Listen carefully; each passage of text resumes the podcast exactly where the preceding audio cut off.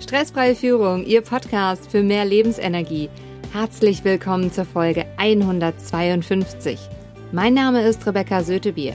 Für alle, die neu hier sind im Podcast, ich arbeite als Unternehmer und Führungskräftecoach und Seminarleitung, habe mein Diplom im Sport und Fitness, fünf zertifizierte Coaching-Ausbildungen, komme aus einer Unternehmerfamilie und seit 1996 sammle ich praktische Erfahrungen im Beruf. Jede Woche bekommen Sie hier einen anwendbaren Impuls. Danke, dass Sie jetzt Zeit mit mir verbringen. In der heutigen Folge geht es um das Thema Neujahrsvorsätze für 2022. Welchen wichtigen Punkt können Sie noch aus der Podcast-Folge heute mitnehmen? Was gibt es zu beachten, damit die Vorsätze gelingen? Sie kennen sicher jemanden, für den diese Folge unglaublich wertvoll ist. Teilen Sie sie mit ihm, indem Sie auf die drei Punkte neben oder unter der Folge klicken. Starten wir mit dem Impuls. Eigentlich ist es ganz einfach, die Dinge umzusetzen, und doch gelingt es nur teilweise kaum oder gar nicht. In meiner Arbeit sehe ich immer wieder, was funktioniert und was nicht funktioniert. Dieses Wissen teile ich heute gerne mit Ihnen. Starten wir mit dem, was nicht funktioniert. Mehr als drei neue Gewohnheiten gleichzeitig umzusetzen. Das ist auch der Punkt, an dem die Neujahrsvorsätze scheitern. Es ist zu viel auf einmal. Regelmäßig Sport, gesund ernähren, mehr schlafen, weniger Fernsehen, mehr lesen, kein Alkohol, Umsatzziel von XYZ erreichen, weniger Krankentage, bessere Rendite, neue Büros, mehr Gehalt. Die Liste ist unendlich lang und individuell. Und der Stolperstein besteht darin, dass es zu viel in kurzer Zeit ist. Hier findet häufig nach einer kurzen Hochphase eine neuronale Überbelastung statt und wenn dann eins nicht mehr klappt, fliegen alle anderen guten Vorsätze aus dem Fenster. Kommen wir zu dem, was funktioniert. Entscheiden Sie, was Ihnen wirklich wichtig ist. Meine Kunden setzen ihre Vorhaben das ganze Jahr über um.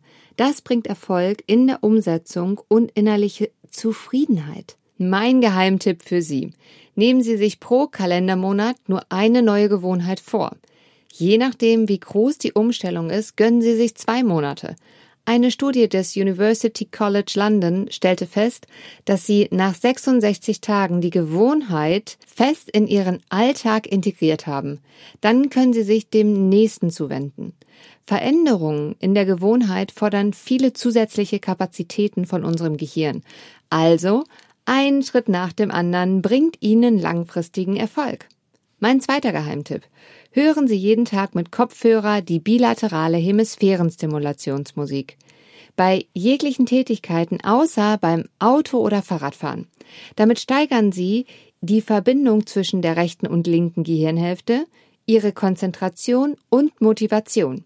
Die wissenschaftlichen Hintergründe, warum diese Musik so effektiv ist, finden Sie in der Podcast Folge 59. Lassen Sie mich diese Folge zusammenfassen und ein Fazit ziehen. Entscheiden Sie, zu wann Sie welchen Erfolg feiern wollen und nutzen Sie zusätzliche Werkzeuge wie die bilaterale Hemisphärenstimulationsmusik, um die Hürden zu meistern.